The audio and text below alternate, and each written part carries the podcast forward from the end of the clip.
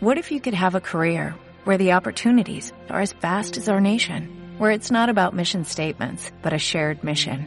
At U.S. Customs and Border Protection, we go beyond to protect more than borders, from ship to shore, air to ground, cities to local communities. CBP agents and officers are keeping people safe. Join U.S. Customs and Border Protection and go beyond for something far greater than yourself. Learn more at cbp.gov/careers. It's not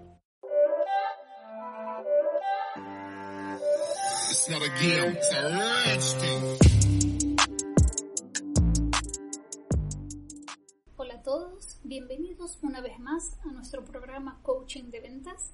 Y en el programa de hoy queremos hablar de las objeciones de venta más comunes. Pero, ¿qué es una objeción? Una objeción puede ser el precio. Este televisor es demasiado caro. La forma de pago. Esta financiación no me cuadra. El diseño. Esta camisa no me queda bien. Todas son objeciones muy comunes en todos los rubros de la venta. Uno puede encontrarse con este tipo de quejas, incluso obstáculos que debemos sortear antes de llegar a la etapa final del cierre, donde intentaremos lograr este cierre eh, tan ansiado, pero ¿cómo podemos sobrevivir a esta etapa turbulenta? ¿Cómo podemos construir una estrategia en el plan de negocios? Si te preguntas si hay diferentes tipos de objeciones, la respuesta es sí podemos clasificar las objeciones en dos grandes grupos, las objeciones manifestadas y las ocultas. Estas últimas representan un gran reto para todo aquel que se llame a sí mismo vendedor, porque al ser ignoradas, lo que suele ser muy frecuente, puede dinamitar una venta que esté a pequeños pasos de ser cerrada. En este podcast queremos ayudarte a identificar estas objeciones para saber cómo manejarlas. Comencemos por la primera, las objeciones manifestadas o superficiales son las objeciones a las que todos estamos acostumbrados y son las más recurrentes. El precio es muy costoso, demasiado caro, se va de mi presupuesto, la decisión no depende de mí, déjeme que lo consulte con mi pareja, con mi encargado, con mi superior, o el típico estoy satisfecho con mi producto actual, o no conozco la marca, quiénes son ustedes, diseño, estética, no me gusta cómo se ve, no va con la imagen que quiero dar, o la financiación. Estas objeciones aparecen repetidamente en todo el proceso de venta y a diario podemos verlo todos los vendedores. Todos los vendedores de cualquier área deben sobreponerse a ellas para poder concretar la venta. Ahora vamos a analizar las objeciones que se pueden resolver. Se pueden utilizar para encarar la etapa de cierre, ya que al momento de recibirlas seguramente se tiene al alcance una respuesta adecuada que permita satisfacer al cliente. Aprovechando bien este tipo de objeciones, se puede hacer de la experiencia de compra un momento mucho más ameno para el cliente, al darle respuestas adecuadas en el momento oportuno, consiguiendo una palanca para atravesar el proceso de argumentación y poder llegar así al tan ansiado momento del cierre de venta. Por ejemplo, cuando el cliente nos pregunta, ¿se puede pagar en cuotas? El vendedor debería responder, sí, ¿en cuántas cuotas lo cerramos? ¿6 o 12? De esta forma, al tener una solución rápida al problema planteado, se puede acelerar el proceso de ventas. Si bien el ejemplo es muy simple, la realidad también puede llegar a serlo con las herramientas indicadas. Ahora veamos las objeciones que se pueden negociar.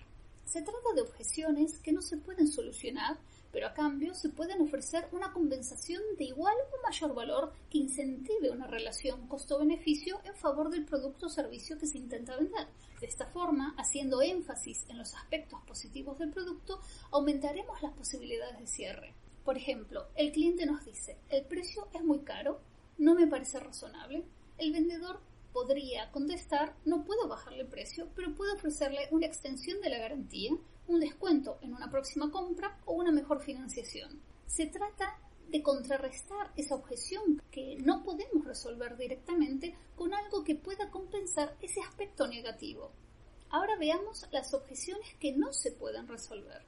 Este tipo de objeciones se encuentran a menudo poniendo al vendedor entre la espada y la pared, pues si no actúa en el momento adecuado es muy probable que pierda la venta. Pero no puede sacrificar su ética diciendo que es capaz de resolver una situación que escapa a sus posibilidades.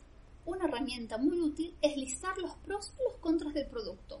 La clave está en listar conjuntamente los aspectos positivos, dejándolos enumerados en la columna de los pros y luego en la de los contras, anotar la objeción del prospecto. Después de ello, basta esperar a que el prospecto intente encontrar más aspectos negativos que positivos del producto. De esta forma y de manera visual, el futuro cliente se enfrentará a un costo-beneficio tentador. Esto podría disminuir su enfoque en inevitable para nosotros. También están, no lo olvidemos, las objeciones ocultas. Estas son, además de las más temidas, la que el cliente no manifiesta y no deja ver ya sea por un proceso de indagación poco efectivo o un sesgo netamente personal del cliente. Estas objeciones se encuentran en frases como déjeme que lo piense y volveré con una decisión, y suelen pasar desapercibidas por una gran cantidad de vendedores que ven despedirse una venta que no van a cerrar nunca, debido a que esa sensación de incertidumbre que retuvo el cliente de pasar a la siguiente etapa de su proceso de compra terminó. Queda en el tacto de cada vendedor detectar la existencia de estos obstáculos y lograr que el cliente los ventile, los saque a la luz para poder resolverlos y que el proceso de compra de esa persona pueda fluir sin ningún tipo de restricciones. Para esto es preciso no dejar que el cliente abandone la situación de compra, reteniéndole con empatía, con ánimo, con comprensión, reforzando un interés genuino por ayudarle a resolver la problemática que lo llevó a la búsqueda de una solución, aunque esto no implique la compra de tu producto. De esta forma es más fácil derribar aquellas barreras que se levantan instintivamente en el proceso de compra, pudiendo ofrecer un trato más personalizado, que aunque no garantiza al 100% la venta, definitivamente te hará un mejor vendedor y hará de la experiencia de compra de ese cliente algo que desea repetir, lo que te ayudará a crear una clientela recurrente y aumentará tus chances de ser referido a nuevos clientes. De esta forma, es más fácil derribar aquellas barreras que se levantan instintivamente en el proceso de venta, pudiendo ofrecer un trato más personalizado y aunque no garantiza al 100% la venta, definitivamente te hará un mejor vendedor y hará de la experiencia de compra de ese cliente algo que desea repetir, lo que te ayudará a crear una clientela recurrente y aumentará tus chances de ser referenciado a nuevos clientes. Esta es la nueva filosofía de ventas. Esta es la filosofía inbound. Así es como se venderá en el futuro y si es como te enseñamos a vender en Sales Talent Academy. Pero, ¿qué son las ventas inbound? ¿Qué es la diferencia de las ventas normales? La principal diferencia es el enfoque. En vez de tratar de vender algo, convences a tus clientes potenciales para que te compren a ti o intentas controlar el proceso de compra. El enfoque está diseñado en la nueva forma en la que quieren comprar los compradores. ¿Por qué hablamos de una nueva forma de vender? Bueno, eso es porque los compradores de hoy no compran como lo hacían hace cinco años atrás. Hoy en día, los compradores controlan el proceso de venta, vienen a ti sabiendo lo que tú haces y cómo lo haces te han buscado en la web, han leído las opiniones y han hecho todos sus deberes. Una vez que se conectan contigo, necesitan las respuestas a sus preguntas, necesitan orientación e información. No te necesitan para controlar el flujo de información o indicar la información que reciben y cuándo. Sobre todo, no quieren ser vendidos. Para que coincidan tus esfuerzos de venta con la manera en que la gente quiere comprar hoy en día, es necesario que consideres una nueva forma de vender, el enfoque inbound. Las ventas inbound son un proceso, te da una metodología para crear un proceso de ventas. Por eso lo llamamos un proceso de ventas guiada. Esto te permite configurar una serie de pasos que dirigen a tus clientes potenciales por una fase educativa, ayudándote a ti a conocerlos mucho mejor y a la vez ayudándoles a ellos a que te conozcan, les gustes y confíen en ti más rápidamente. Cuanto antes consigas esto, antes sentirán que eres la persona indicada, antes se sentirán cómodos para seleccionar a tu empresa. Casi todos los clientes potenciales que llegan a tu web buscan una cosa, información. Quieren ser más inteligentes, quieren asegurarse de que están tomando la decisión correcta y necesitan que tú les ayudes. El equipo que típicamente educa mejor consigue el trato.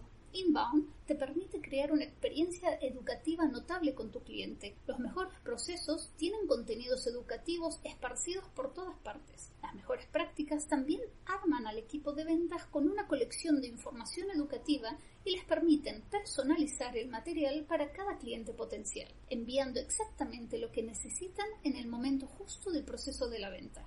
¿Quieres saber más sobre cómo manejar las objeciones en los procesos de venta o sobre las ventas inbound? Te aconsejo que visites nuestra página web salestalentacademyweb.com y podrás aprender mucho más de esta nueva filosofía que está revolucionando el mundo de las ventas. Y hasta aquí nuestro encuentro de hoy. Esperamos que te haya gustado. te esperamos por nuestras redes sociales. Hasta la próxima.